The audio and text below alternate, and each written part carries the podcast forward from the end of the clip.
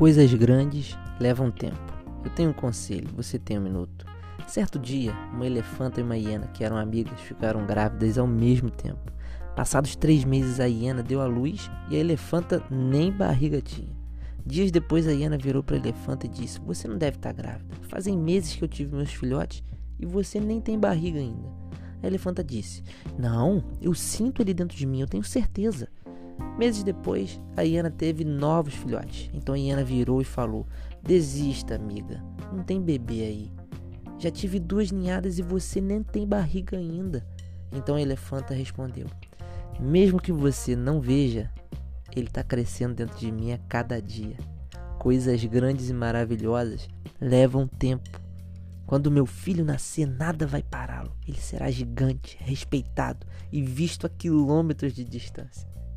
Meses se passaram e a elefanta teve seu bebê, que já nasceu com 1,80 e mais de 100 quilos.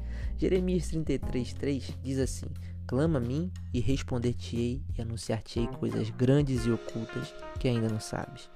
E esse é o conselho de hoje. Coisas grandes estão por vir sobre a tua vida, mas grandes coisas levam tempo, dedicação, investimento, preparação e muita paciência para nascer na hora certa.